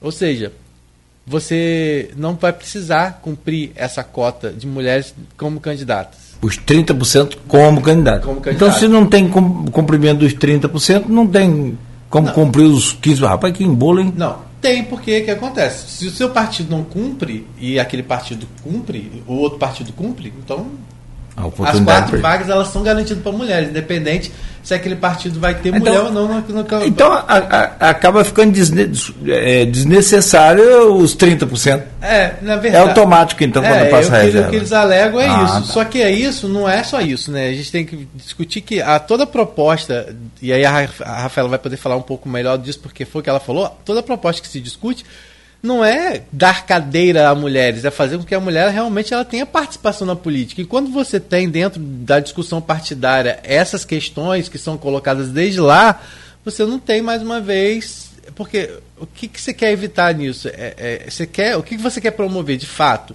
É a participação da mulher na política na discussão, nas discussões partidárias, o partido, dentro do partido, das políticas públicas, do plano de governo, tudo tem que ter a participação da mulher na sua essência. Então, se ela não está presente nessas discussões, na formação dessa chapa, na formação dessas discussões, não adianta ela ter cadeira. Porque ela vai ter cadeira para ter voz e não ter resultado, que muitas vezes acontece. Então, é, o que se quer de fato discutir é a participação da mulher na política. E é isso que eu queria que a Rafaela falasse um pouco mais dessa importância. É, hoje, muito se fala isso: Campos não tem mulher na Câmara. Mas essa discussão não passa só por ter cadeira lá? É uma discussão muito maior, né, Rafael? Muito maior e mais profunda. E essa essa mini reforma que vem como PEC, ela também é muito controversa, né? Porque quando a gente pensa no, nos 30% destinados à mulher hoje no Brasil, isso é uma falácia, na verdade, né? A gente vê isso no Brasil inteiro. Qual é a real promoção a real promoção de que mulheres ocupem espaços públicos com qualidade de formação. E quando eu falo qualidade de formação, eu não quero simplesmente mulheres na Câmara. Eu quero mulheres preparadas na Câmara, assim como eu desejo vereadores preparados. Porque vamos combinar, tem vereador que não obedece ao próprio rito da casa. Então, então a gente precisa de, de políticos, no geral, qualificados, preparados. E quando eu falo preparados, qualificados, não tem nada a ver com estudo, com formação, tem a ver com a dedicação àquela cadeira que ele vai ocupar. O que eu acredito hoje é que tem que haver uma, uma profunda reforma, na verdade, no sistema eleitoral brasileiro, até porque o brasileiro não entende o sistema uhum. eleitoral. Uhum. É difícil para quem estuda sobre ele, você imagina para o cidadão comum. Então, tem que haver uma ampla reforma eleitoral e dentro dessa ampla reforma eleitoral, a gente tem que, de fato, pensar quais são os mecanismos de inserção de mulheres, que no caso é o que eu venho falar aqui, mas eu também entendo que é muito controverso, porque até que ponto a gente vai é, cativar cadeiras na Câmara ou, de fato, promo promover uma disputa política em pé de igualdade entre mulheres e homens. O que eu acredito hoje fortemente, Campos precisa de uma renovação política. Uma renovação política que passe por mulheres ocupando esses espaços também não somente, mas essa, essa transformação política ela, ela, precisa ser real e profunda. Ela não pode ser superficial, como vem acontecendo hoje, porque o que nós vemos são mulheres sendo colocadas nas nominatas dos partidos simplesmente para garantir os 30%. os 30%. Então, eu digo para vocês, essa é a realidade do nosso município hoje. A gente tem que ponderar muito se a reforma de fato ela vai ser proveitosa ou se a gente vai estar tá dando quatro cadeiras para nomes já muito bem pré-definidos, porque tem uma série de questões favoráveis, dinheiro, partido, intenção, trabalho, e talvez afastando outras mulheres afastando outras meninas, outras jovens que queiram entrar nesse universo. Então tem que ser algo realmente muito bem pensado, mas independente, Rodrigo, da, dessa reforma passar ou não, a cidade precisa se repensar. E a cidade precisa se repensar com o poder público promovendo espaços de reflexão. Quando eu falo poder público, eu estou falando da prefeitura e eu estou falando da Câmara Municipal. Eles precisam começar a fomentar debates que insiram as mulheres no universo político de Campos. E tem que ser descentralizado. A gente tem que parar de achar que Campos é esse centro aqui. Campos é Guarulhos, é Morro do Coco, é Santo Eduardo, é a Baixada Campista e por aí vai. Uhum. E quando você fala nessa questão da é, hoje da Câmara, né? Você, você fala muito dessa questão da importância. A Campos sempre teve figuras femininas muito marcantes, né? É, e, e, isso muitas vezes não é nem conhecido também, né? Por quem, pela sociedade, né? Exatamente. Campos é, é, afinal o lema da cidade está aí, né? Aqui até as mulheres lutam. As pessoas acham que isso é excludente. Não. A gente tem que entender a história no seu contexto, né? É muito sintomático, Rodrigo, que a Câmara hoje não tem uma vaga ocupada por mulher. E acho sintomático também pensarmos historicamente quais são as mulheres que ocuparam esses espaços, né? É, de que luta, de, que, de quais pautas, a, a, quais pautas elas estão servindo, melhor dizendo. Então, é, quando a gente olha para a Câmara Municipal hoje, é um ambiente em que essa mulher não se vê inserida e dificilmente, não que isso seja impossível, mas dificilmente um homem de fato vai conseguir desenvolver políticas pró-mulher no universo que sequer ele não vai ter compreensão imediata, porque de fato você precisa ser mulher para sentir certas coisas. Há uma percepção feminina sobre o nosso universo que dif, vai diferir do seu. Então é necessária essa pluralidade. Eu acho que é isso que quem está em casa tem que entender e tem que sentir. A Câmara precisa refletir a cidade. A nossa cidade é plural e é diversa. Essa diversidade precisa estar ali dentro também. Eu penso uma coisa sobre o negócio de cota. E quando surge cota, é que alguma coisa está errada. Aí, o que está errado? A gente pode levantar. Se é o interesse da mulher em participar, e por entender esse universo como muito complicado, no, no que diz respeito à conduta, à honestidade, essa coisa, né? e outros problemas mais. É, até mesmo outro problema, Rafaela. É, tem muitas mulheres que gostariam, mas o marido não não, entre aspas, não deixa. Tem essa coisa também, você passa por a isso falta também. de apoio, completamente. Você, não só o, o, apoio, como esse impeditivo aí, psicológico, a, a, né? Então, assim, é, é, a gente tem que investigar essa história para entender por que, que a gente chegou, na minha opinião. É porque é muito mais profundo, Criar cota né? é, é porque é. fracassou. É muito mais profundo. Na verdade, é. Quando você obriga. É, é, uma reparação histórica quase sempre, né? Sim. Que a gente fala. Cota é, na verdade, porque em algum momento. É, aquela fração, aquele grupo, de uma certa forma, foi desprivilegiado. E Rafaela falou do Campos é terra da, de Benta Pereira, e como é que não tem uma... uma... E essa, essa reparação histórica, ela é importante, ela é essencial, mas ela precisa estar acompanhada de mecanismos reais de uhum. desenvolvimento, de e inserção. Contínuos, né? Contínuos. Não é só em período eleitoral. É que Qual vê, o nome né? daquela presidente da, da Câmara dos Deputados Federal? Foi presidente? Aquela mulher? Não tem. É, é, é, tá todo mundo se olhando aqui para quem está em casa, a gente quem, quem. Mas não tem uma. Você já imaginou? É, na verdade, assim. É, é um ambiente mais, extremamente. Dentro disso, assim, quando você avalia, como a gente falou, essa questão, né, é, de ter essa cota de vagas, e quando você puxa, é, vamos dizer assim, a, um estudo, são mais de 900 é, câmaras no Brasil todo que não, não tem uma mulher tem sendo mulher. representada. É. Né? E, infelizmente nós estamos. Ou, Dentre, é, entre essas. Entre né? elas, né? Entre elas. Não, gente, e, então, assim, e eu sou muito visual. Visita a Câmara Municipal hoje Assim que você sobe para o plenário, existe, existem os quadros dos ah. presidentes da Câmara, todos homens. todos homens. E aí você olha para o outro lado, ao lado da escada, na saída, assim, na porta de saída, o quadro das mulheres que já foram vereadoras, não é mulheres que foram presidentes, não vereadoras. É, é, e, daí, é, e, e, e, não enche a parede. Não enche a parede. é. então, assim, Mas boas, importantes e grandes sim, mulheres que sim, passaram por ali. Que tem que ter seus feitos reconhecidos. Sim, é. Até porque chegaram ali certamente com muita luta. Não tenha dúvida. Então, assim, é, e por um lado, é, eu acho que a PEC, ela é uma discussão que vai acontecer ainda, se não me engano, agora a proposta deve ir a, a, a, proposta da PEC da anistia, que, como eu falei, a questão das mulheres é só uma fração delas, tá, gente? A PEC é muito maior, tem várias outras coisas que, se a gente for colocar aqui, né, bastante questionáveis em alguns sentidos, mas é, a gente vai tentar amanhã trazer um pouquinho é, desse resumo no, e a pergunta? na edição da Folha. Hã? E a pergunta? Não, é que não quer calar. Não, de quê? Rafaela, é ou não é? É, não vão perguntar, mas só falar, só para a pessoa entender. E essa questão dos 30%, então, gente, deixaria de, de ser obrigatório. E é o que a gente fala hoje, o que os especialistas defendem é que se você tem hoje um partido, não tem a participação efetiva da mulher, você não consegue criar políticas efetivas para essas mulheres. Então, é, eu vejo assim essa coisa vai de... dar bastante polêmica aí pela frente. É. E aí faz a essa coisa da não, vou, vou fazer? Posso fazer? Vai faz, faz, sobra faz. essa honra para mim? Não, não, essa coisa da anistia, PEC da anistia, para mim eu não posso nem falar assim com outras palavras, o momento não permite, mas é a PEC da farra. Sabe por quê? Porque eu trabalho em rádio há 33 anos. Uma das coisas que eu primeiro aprendi na vida, mas em rádio, é a lei eleitoral. Esse aqui me acompanha uns 24 anos, né? Então você coloca aí, lei eleitoral, como toda lei, é para ser cumprida. Mas a lei eleitoral é rigorosa. Nós tivemos problemas com o Continental na época de cobertura da, da eleição.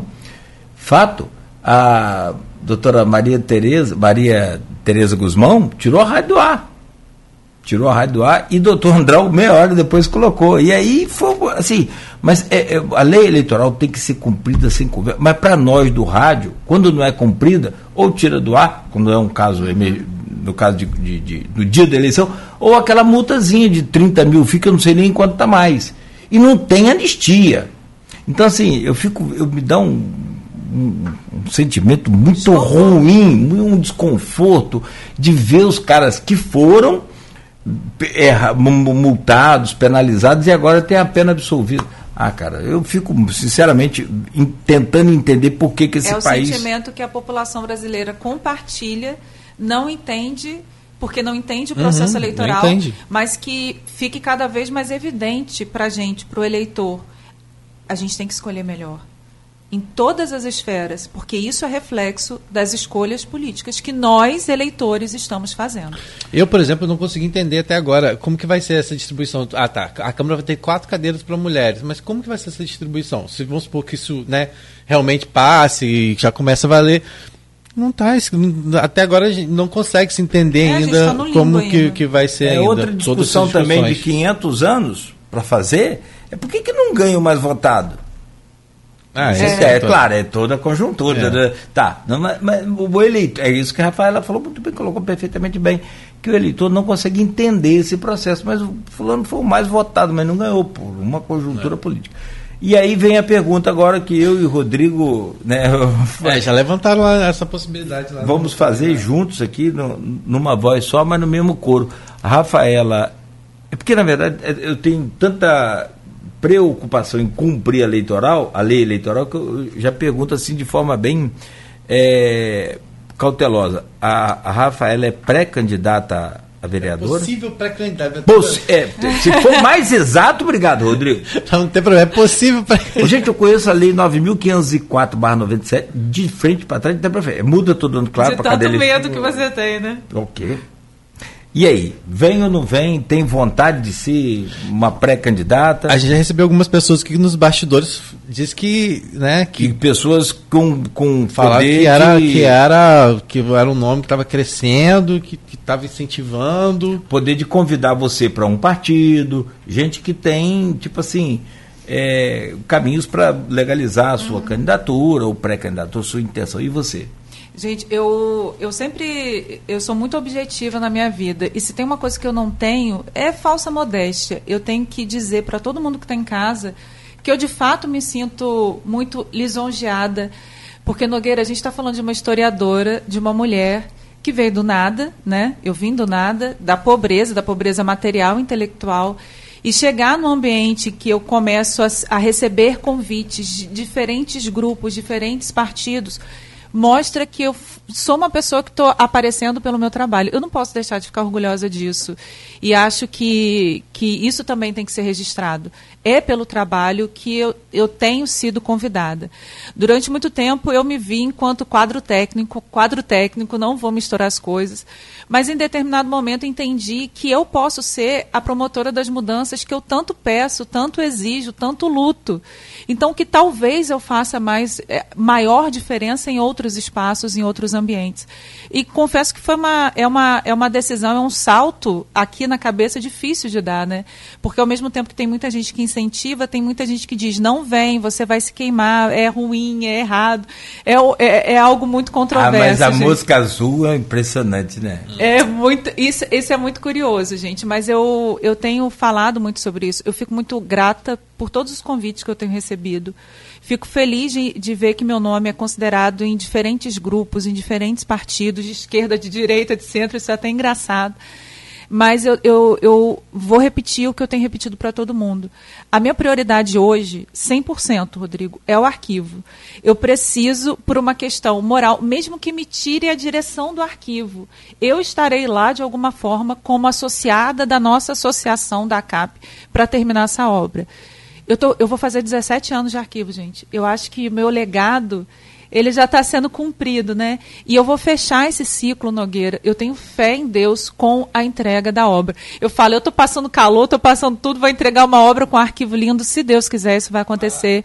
E, e depois dali eu quero pensar a minha vida, pensar, é, começar a considerar novas propostas de trabalho, mudar um pouco, dar saltos na minha carreira, na minha profissão. Mas você vai deixar o arquivo? Um dia, ninguém é para sempre, né, ah, não, sim, ninguém é claro, é para sempre. Logo, não, mas a, ah, deixa eu concluir, refazer. Você vai deixar o arquivo depois da reforma? Eu não sei se eu vou deixar o arquivo, mas estarei, eh, espero estar mais aberta a convites que não necessariamente convites políticos. Uhum, assim, eu tenho, sim, sim. Eh, eu tenho recebido hoje propostas, por exemplo, das cidades no entorno. Eu poderia estar fazendo um bom trabalho, um trabalho diferenciado em outras áreas e fico muito focada no arquivo porque é o meu compromisso, é uhum. é minha causa, minha bandeira. Sou muito grata aquilo dali, a equipe que trabalha comigo tem um compromisso com eles. Então, hoje é meu compromisso. O dia de amanhã a gente não sabe, eu não sou de fechar portas. Eu sempre falo, se o cavalo está aqui, eu vou com ele. Mas é, é, algo que tem que ser pensado, ponderado, e fico muito grata de perceber, como eu vi aqui o, o comentário do Henrique da Hora, do Edmundo Siqueira. Edmundo eu paguei, porque amigo a gente faz ah, isso, sim, entendeu? Sim, ele está no bolo. É, tá no ah, bolo. O Getúlio também está falando, Rafaela vem com o Jeff. Olha aí, tá vendo, Getúlio? Ah, porque, na verdade, o que, que, é? Essa coisa de, de, de, de cérebro. É, a gente pensa que controla, mas depois de um determinado momento a gente já não. É. Nesse caso, por exemplo, três pessoas falando, você chega no fim do dia, com mais duas, três, vamos supor, você pensa o quê? 60 votos só hoje. Mas não. Você já está convertendo você em tá votos. Aí chega no dia da eleição, fala, ó, oh, Rafaela, eu adoro você, fantástico, amo o seu trabalho, mas é que meu parente lá veio. Meu vizinho da rua ali veio. É, da, da, de... é um negócio desarmado esse negócio de vereador. E eu jamais, jamais viria para compor cota. Eu só. Eu, o dia que Boa. eu. Você pode ter certeza, quem está me ouvindo em casa, o dia que eu me filiar, o dia que eu falar assim, venho, é porque eu de fato acredito que. Acredito no partido, acredito na causa e acredito na mudança. Eu não jogo para perder. Não no sentido que eu vou disputar uhum. para ganhar a eleição, não é isso mas eu vou lutar por aquilo que eu acredito, porque é genuíno. Uhum. Por que, que tem gente que gosta de me ouvir falar? Porque sabe que é de verdade, sabe que é genuíno, sente esse amor. Eu não posso estar numa causa sem estar 100% nela. Uhum. Então, o dia que acontecer, eu quero estar dedicada 100% àquilo, acreditando veementemente naquilo, como eu acredito no que eu faço hoje. Cláudio, é, é, a gente vai direto, vai ter um intervalo e, e, entra no FTP para fechar? Bora pro, pro, pro, vamos para Festival logo a gente fecha. Sim. Aproveitar o tempo que Rafaela, explorar ela, mais ela, Como ela falou aqui, aí a gente pode falar, porque ela contribui muito não só na questão do arquivo, né, mas também nessa questão, como ela falou, de popularizar às vezes um pouco mais a nossa história, dos nossos patrimônios, né? E é uma coisa que ela, ela chegou aqui é, hoje antes de mim. Eu quando cheguei 10 para 7 já já estava ela falou, ah, como é bom vir de manhã cedo ser no centro para passar e, e, olhar quanta coisa, quanto, como é o nosso patrimônio e tal. Porque às vezes no dia a dia da correria, com carro na frente, porta de loja aberta, com, com caixa de som, com não sei o quê, com a gente acaba muitas vezes não reparando nessas questões do centro. Então, quando você chega de manhã cedo aqui, tá aquele silêncio, né, na rua, não tá aquele movimento é, do centro que poderia estar melhor segundo, né? Como... Mas não está aquele movimento do centro assim, a Rafaela, então ela é uma pessoa que vibra muito com essa questão do patrimônio de forma geral, que a gente, claro, não vai entrar para falar aqui disso de forma mais é, ampla, porque como a gente sabe que a questão do patrimônio, o arquivo hoje é um exemplo é, dessa luta, né? E a gente espera que o exemplo do, do arquivo público possa servir também de exemplo para outros prédios públicos que necessitam disso, né? E a gente tem o Salado da tem o Olavo e por aí vai. Mas, Rafaela, é, e ela acaba cumprindo muito bem esse papel de, é, de, de popularizar a, essa questão da história e também de estar tá contribuindo em vários momentos, como ela vai fazer agora no FDP. Como ela tem já foi à Câmara em alguns momentos, já foi em algumas escolas, ela sempre é convidada a falar sobre a nossa história, e isso é muito importante. E ela vai estar no, no FDP participando, queria que você falasse um pouquinho né, sobre a sua participação. Eu vi que você vai estar em duas mesas, se eu não me engano, né?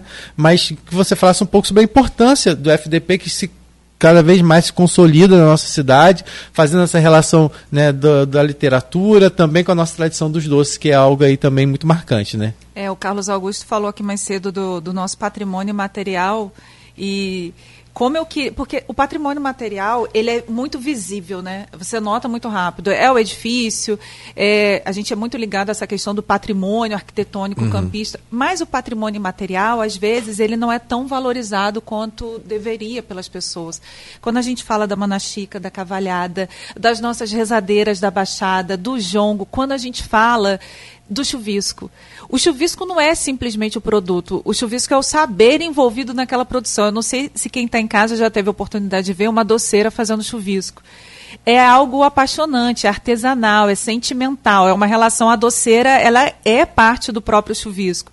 Então, o FDP, eu, eu considero como. Eu tenho um sentimento de muita, de muita beleza com o FDP, porque ele é um festival que promove a literatura, mas promove a regionalidade, né? promove a, a, valorização do saber popular, do patrimônio material.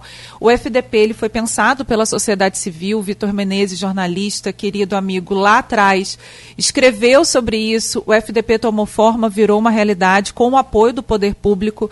Então, eu acho que é muito importante enfatizar que é um evento com a curadoria da sociedade civil e com a promoção do poder público que demonstra de que forma a importância dessa junção, dessa união, né? E eu considero que a parte mais importante do FDP é justamente valorizar esses saberes, os saberes das doceiras, os saberes de quem está ali fazendo no dia a dia e promovendo essa cultura imaterial. Eu vi aqui meu amigo Edmundo Siqueira dizendo que está lá, estará lá amanhã às 15 horas mediando uma mesa. Eu estarei no domingo, acho que numa fechando é uma das últimas mesas, gente falando justamente sobre a Valdir. tradição da cachaça ah, tá. campista e da cerveja. Eu espero que tenha degustação. Tem uma outra, pelo menos da, na outra é, Eu já estou avisando, eu quero degustação, é, não, gente. Sem degustação não tem como. Tem, tem uma outra, Rodrigo, que estava prevista, que era o lançamento dos livros do Valdir Pinto de Carvalho, que está no centenário do nascimento dele. Infelizmente, uh, não deu tempo desses livros ficarem prontos para o Festival das Palavras, mas a gente está trabalhando para... Mas nem a mesa vai ter? Não, porque era para lançamento do, do, dos livros. Né? Uhum. Vai, ter, vai acontecer uma exposição sobre o Valdir, lá, uhum. promovida pelo Arquivo Fundação Cultural. Prime... O, o, arquivo leva o nome, né? Leva o nome do Valdir Pinto de Carvalho. E, e, é muito importante não apenas enfatizar que o arquivo leva o nome, mas quem foi Valdir de Carvalho, né? Isso. O sujeito da Baixada Campista de Santo Amaro, que tinha um amor por Campos, aquele amor genuíno. Valdir, ele não só viveu Campos, como ele vendia Campos como a melhor coisa do universo, que eu acho que é o que a gente gente tem que fazer. Reconhecer nossos problemas, mas resolvê-los dentro de casa e vender essa cidade, olhar para essa cidade com olhos de turista, como eu fiz hoje cedo no centro, por exemplo. Então, é, vai ter uma exposição do arquivo da Fundação Cultural sobre o Valdir Pinto de Carvalho, mas em primeira mão, deixa eu contar aqui também, que em outubro, agora, provavelmente no dia 20, o AD2, junto com Elas Tem História, né, que é o programa que eu tenho, o podcast que eu tenho com a Larissa, em parceria com a Câmara Municipal, a gente vai lançar um documentário sobre o Valdir Pinto de Carvalho, um documentário muito legal, e também uma exposição para aquele espaço ali da Câmara Municipal, promovendo justamente um debate em torno da obra do Valdir. Então, fica aí o convite para todo mundo acompanhar as redes sociais da D2, da Elas Tem História, para poder acompanhar o lançamento do documentário. As suas redes sociais também, né? Isso, vai lá, Rafaela 1808. Chegada da família real, eu brinco, eu já nasci histórica por natureza. É, qual o nome, qual o perfil? Arroba? Rafaela 1808. Rafaela com F. Isso, F um L só. É. Você sabe que essa história de, de rádio, entrevistei Valdir algumas vezes lá na TV Planície ainda, né? O extinto TV Planície, hoje é TV. Rapaz, ele. E, e, eu, assim, todo convidado, eu gosto de ganhar um livro com dedicatória. Ganhei o livro dele, Gente que é Nome de Rua. Uhum. Fantástico, aquele livro, delicioso. Você mergulha na história em uma página. Para gente que é preguiçoso para ler, e eu não tenho vergonha nenhuma de falar isso, é assim. Que eu acho que a maioria do brasileiro. Mas, cara, é um livro para cabeceira. Rapaz, não, perdi, não vou falar que perdi, porque eu não vou usar outro termo. Aqui eu deixava o, o livro na rádio. Ah, meu Deus, perdeu. É melhor dizer assim. é. Me consola um pouco dizer que eu perdi. Alguém é. pegou para ler. Eu tenho um livro de Alan Barcelos, Dialeto da Baixada Goitacá. É. É, então, ah, mas eu tenho todos esses que eu tenho é, com dedicatória. A dedicatória, pô, sensacional. se a gente achar algum livro então do Valdir com ah, dedicatória não vai Cláudio. achar mais. E faremos o relançamento. Um beijo para Valnice. Beijo para Valnice que está em Minas com o filho dela lá, não está aqui em Campos, mas dizer também, gente, a gente vai relançar é, é, três obras do Valdir. Eu digo cinco porque uma em três volumes. Campos depois do centenário em três volumes. O Escravo Cirurgião, que é uma obra, é uma radionovela dele, mas inspirada no caso real e a Roda dos Expostos, sobre a Roda dos Expostos Na da Santa, Santa Casa. Casa. Então a gente espera fazer isso ainda esse ano, ano do centenário do, de nascimento do Valdir. E isso está sendo feito por quem? Pelo arquivo e pela Fundação Cultural. Uhum. O lançamento desses livros. O documentário Não, e mas a... É a, a, a, a elaboração desses livros? Ah, vai ser feito em, em, edição facsimilar. Eu gosto muito lá no arquivo de fazer facsímile para respeitar o original, não modernizar a ortografia, nada disso.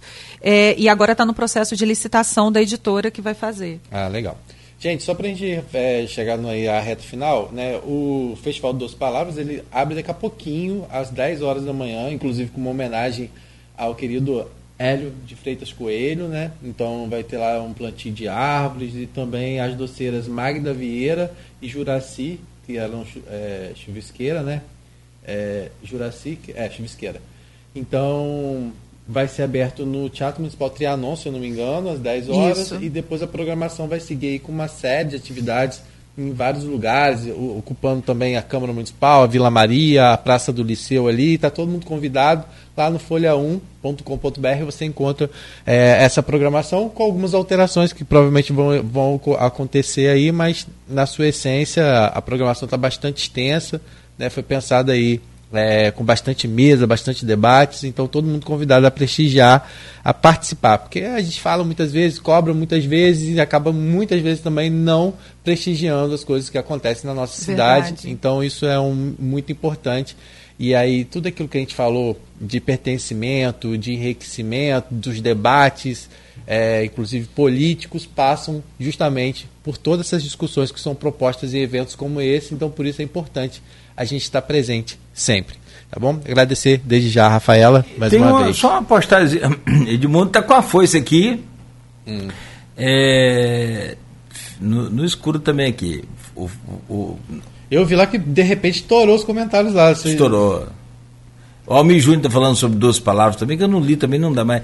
É, de lá sairá o, a, a, a DOCE, a Associação de doceiras de Campos e região. Legal. Verdade, a Almir está tá empenhado nisso, eu estou com ele e acho que é muito importante a gente começar a profissionalizar. Rodrigo falava sobre o Festival Doces Palavras, gente. Quem está ouvindo, não deixe de consumir os doces campistas.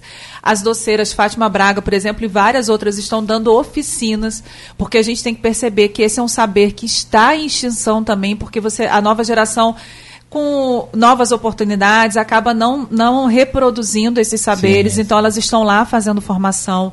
E digo para vocês, gente, não há nada igual à doçaria campista. A gente lançou um livro de 1880 sobre a doçaria campista. Sempre brinco, se a pessoa disser que não gosta de chuvisco, é porque não comeu um bom chuvisco. Comeu um é. chuvisco que não foi feito corretamente. Ó, oh, o Carlos Freitas também. O Edmundo coloca aqui do nada, não sei como, essa mensagem entrou aqui. Mas o Aeris é mais bonito que o arquivo. É uma provocação. Ah, tá, tô fechando. É uma provocação isso. Carlos Freitas, aconteceram intervenções pontuais, emergenciais, não todas as necessárias, mas aconteceram. Manutenção periódica e edificações são essenciais. Às vezes o volume do edifício requer somas avultadas para qualquer intervenção. No período em que lá estive, sempre cobrei, cobrei manutenção. Tem manutenção. É, e isso é muito importante, gente. Faço um apelo aqui no ar também. O arquivo, a gente, a obra, ela precisa, obra de patrimônio arquitetônico precisa ter algumas, algumas questões muito bem colocadas. A finalidade, você vai restaurar para quê? Você não pode simplesmente restaurar sem uhum. um projeto de ocupação. E um plano de manutenção. Nunca houve para o arquivo um plano de manutenção adequado, porque assim como ando com Pires e a bacia na mão, Freitas fazia a mesma coisa. Então, a, a, a municipalidade precisa entender que edificação histórica precisa de uma série de manutenções para que não aconteça o que aconteceu no Museu Lavo Cardoso, que está ali caído problemas muito pontuais, por exemplo, o telhado do Museu Histórico do centro da cidade. Por quê? Porque a manutenção desses espaços é muito mais cara e precisa ser feita periodicamente, com uhum. frequência. A, a, desculpinização, gente, não é uma desculpinização que a gente faz em casa. Uhum. Tem que ter barreira química, tem que ter escagem. Então, você tem que ter um processo aberto de licitação para que isso aconteça. Porque senão você está jogando dinheiro fora. Uhum. E qual é o meu apelo no ar? E aí espero que essa mensagem chegue justamente onde tem que chegar. O arquivo ele precisa ter um fundo, um fundo financeiro que garanta a ele manutenção e autonomia financeira. Porque, afinal de contas, vamos pensar, vou fazer propaganda aqui. A gente tem a Estância Jacinto ali ao lado do arquivo, um espaço de festas incrível. A quantidade de gente que chega querendo casar na capela mais antiga de Campos e que poderia ser um gerador de renda para a manutenção daquele espaço. Uhum. A gente, porventura, o café do museu pode ser um, um gerador de renda para aquele espaço. Então, a gente não pode ficar dependendo 100% do poder, poder público. público. Parcerias público-privadas Exatamente. Então, assim, a gente necessita de um fundo para que isso seja realidade, para que esse dinheiro seja gerido, para que ele possa entrar e ter uma saída correta, é.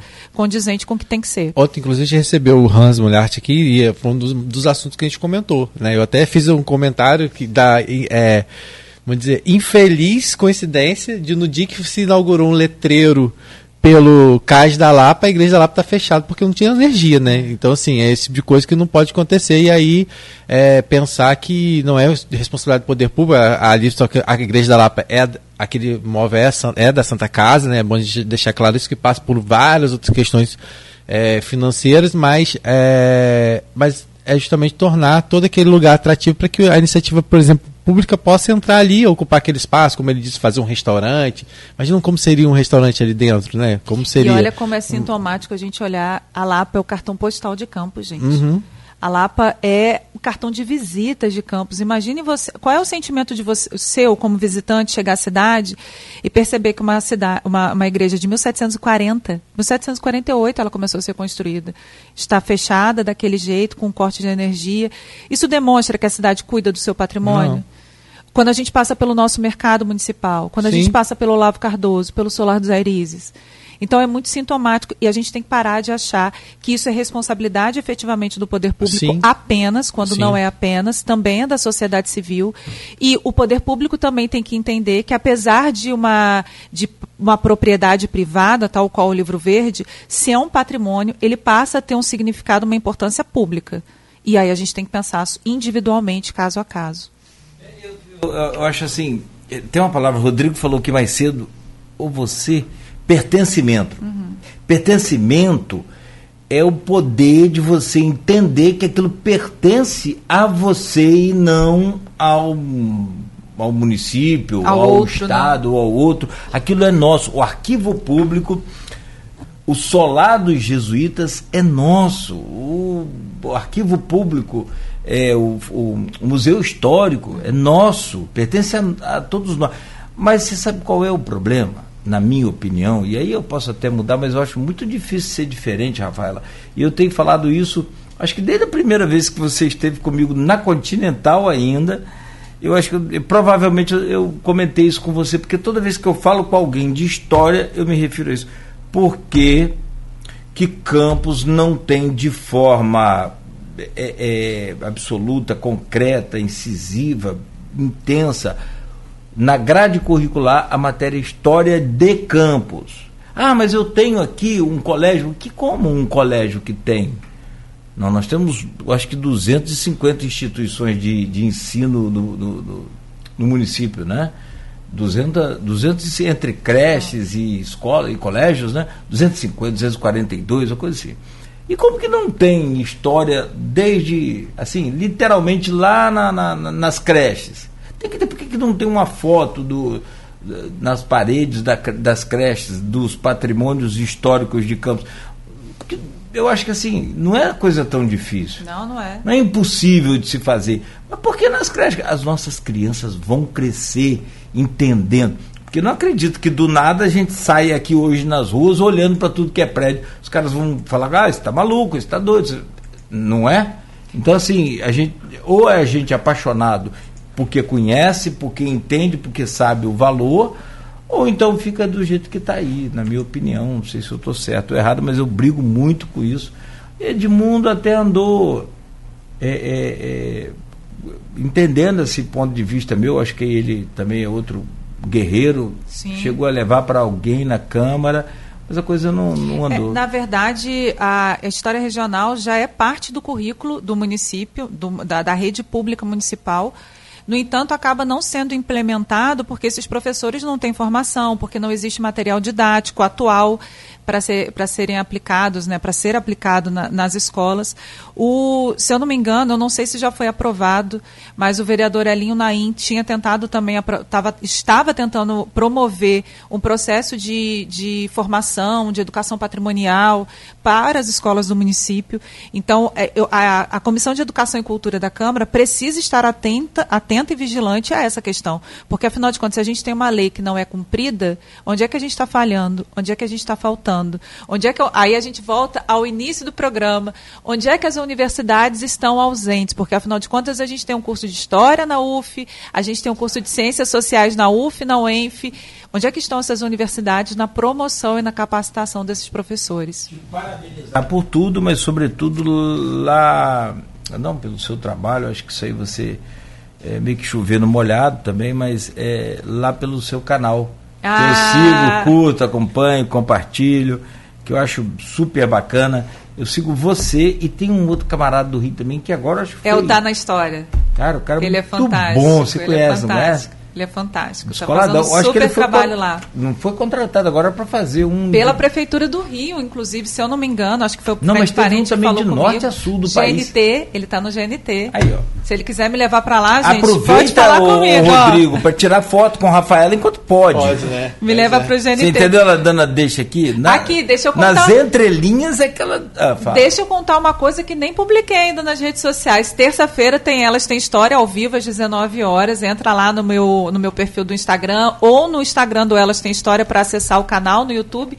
Adivinha quem vai estar com a gente falando sobre a história do rádio em homenagem ao Dia do Rádio? Aqui, ó. Ah, é? é Pô, a própria história do rádio, minha gente. Nogueira estará com a gente. Já gravou? Não, Não vamos, ao, vivo é ao também. Vivo, tem que ter emoção. Ah, que bom. Eu, deixa eu falar uma coisa. Eu nunca. Eu sou tímido. Eu acho que é, vai ser o 22 ou 23. A gente está fazendo um ano de programa. Uhum. Eu nunca fiquei nervosa para entrevistar ninguém. Eu vou ficar nesse, porque eu sempre fui ah, entrevistada ah, por ele, gente. Agora serei eu que, a entrevistadora. Que tá aqui, eu tô no meu habitat. Bem ou mal aqui, eu, eu vou ficar lá, eu já ah, fico legal. vermelho. Ah, então, tá aí, gente. Então, terça-feira. Terça-feira vai que horas a hora? Terça-feira, ah, 19 vivo, né? horas, ao vivo. Elas têm história, as pessoas. Que nem aqui, as pessoas podem participar mandando perguntas, sugestões. Pelo, pelo Instagram. Pelo, pelo YouTube. Ah, as perguntas entra, também? É, as perguntas também. A gente entra ao vivo pelo YouTube. E aí dá para poder mandar as perguntas por lá. Isso aí.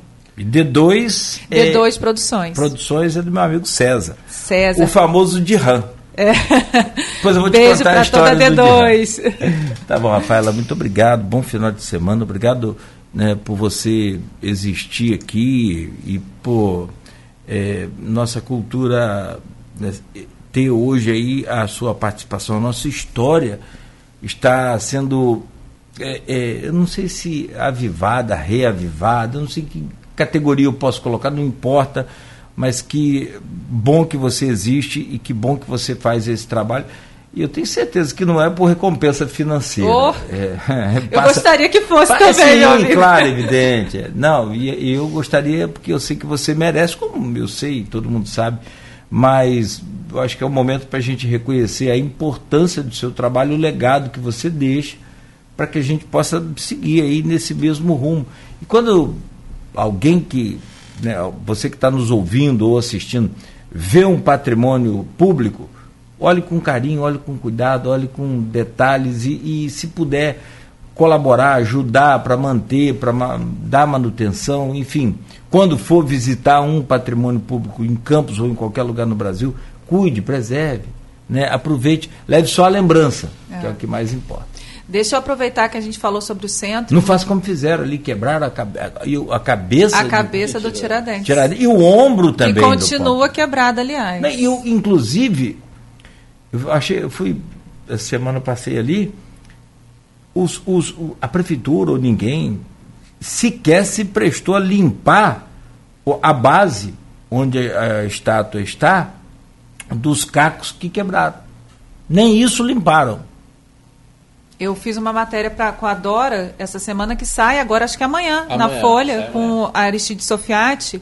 Eu falei que honra tirar foto, apesar de tirar foto onde não a gente tirou. Não, né? é, é, é, segredo, vai sair amanhã, gente. Acompanha aí amanhã. Amanhã, amanhã, a edição, amanhã a edição vai ser a edição de Rafael, porque vai, vai ter Rafaela em várias Meu partes. Meu Deus do céu! Vai ó. ter Rafaela nessa matéria que já está pronta lá, já preparada junto com o Sofiati. Vai ter Rafaela falando sobre o arquivo na, na matéria da eleição da UENF e vai ter Rafa. Rafaela falando também na questão da, das mulheres aí da. Eu vou guardar essa edição com todo carinho. Pois é, vamos ter aí bastante Deixa eu aproveitar coisa. que a gente falou de centro, mandar um grande abraço para o nosso amigo Eduardo Chacuro, o homem do centro, oh, que maravilha. com certeza está nos ouvindo aí. E hoje tá também. Ouvindo? Você tem Não, falado eu já ele? mandei para ele seis e meia da manhã, já seu Eduardo, conto com o senhor lá, porque é, é ba nosso é. amigo querido, eu queria mandar esse abraço. Acorda, e hoje barão. é dia do ah. contador também, então um grande beijo, abraço para Rodrigo Rezende, o contador dos contadores. É. Meu grande amigo também. Libera essa grana aí, Rezende. é para ele que eu peço socorro, meu amigo. Toda bom, hora. Bom sujeito também. Então, Rafaela, mais uma vez, obrigado. Sucesso para você e aí, né, externo também esse abraço aqui em nome da bancada e da equipe do Grupo Folha, da Rádio Folha FM, para toda a sua equipe lá também. Beijo Sozinho grande. a gente não faz nada, nada né? Nada, nada, nada. Estão lá nos ouvindo. Legal, bacana. O Rodrigo, muito obrigado pela boa semana, produtiva. Como a gente falou, matéria amanhã também no, no jornal uhum. com a Rafaela. E sempre necessária e importante, claro. E a sua presença aqui também, que será, se tudo correr bem, é, evidentemente, né? Segunda-feira, de novo, às sete da manhã. Sim, segunda-feira estamos juntos, mais uma vez. Cara dele. Aqui um bom final de semana, cara. Amanhã é o Jornal Folha da Manhã bem cedo, Cedinho nas nas bancas, bancas. e nas casas dos assinantes. Isso. Agradecer mais uma vez a parceria do Cláudio, do Beto na técnica, agradecer especialmente a Rafaela por, por essa manhã, né? E dizer para todo mundo desejar um ótimo fim de semana e segunda-feira nós estaremos juntos aqui mais uma vez para mais um Folha no Ar. Beleza. Rafaela, desde já, obrigado pelo convite lá no Elas Tem História. E, e o Edmundo está colocando aqui, Nogueira vai no Elas. É. É, e ele bota aqui garoto e talva. Você duvida, Edmundo? Manda foto pra você. Mano, eu acho que você vai ter que mostrar a foto Eu vou querer podcast. essa foto no Elas terça-feira, hein? Ah, vou querer, meu amigo. Ó, vai me dar problema, febre, vou não. Obrigado, Rafaela, bom dia. A gente fecha por aqui, obrigado a você também que nos acompanhou, que interagiu, que ouviu. Continue ligado, continue na Folha FM. A gente retorna na segunda-feira, às 7 horas da manhã, com Folha no Ar. Oferecimento de Coagro, Proteus, Unimed Campos, Laboratório Plínio Bacelar e Vacina Plínio Bacelar.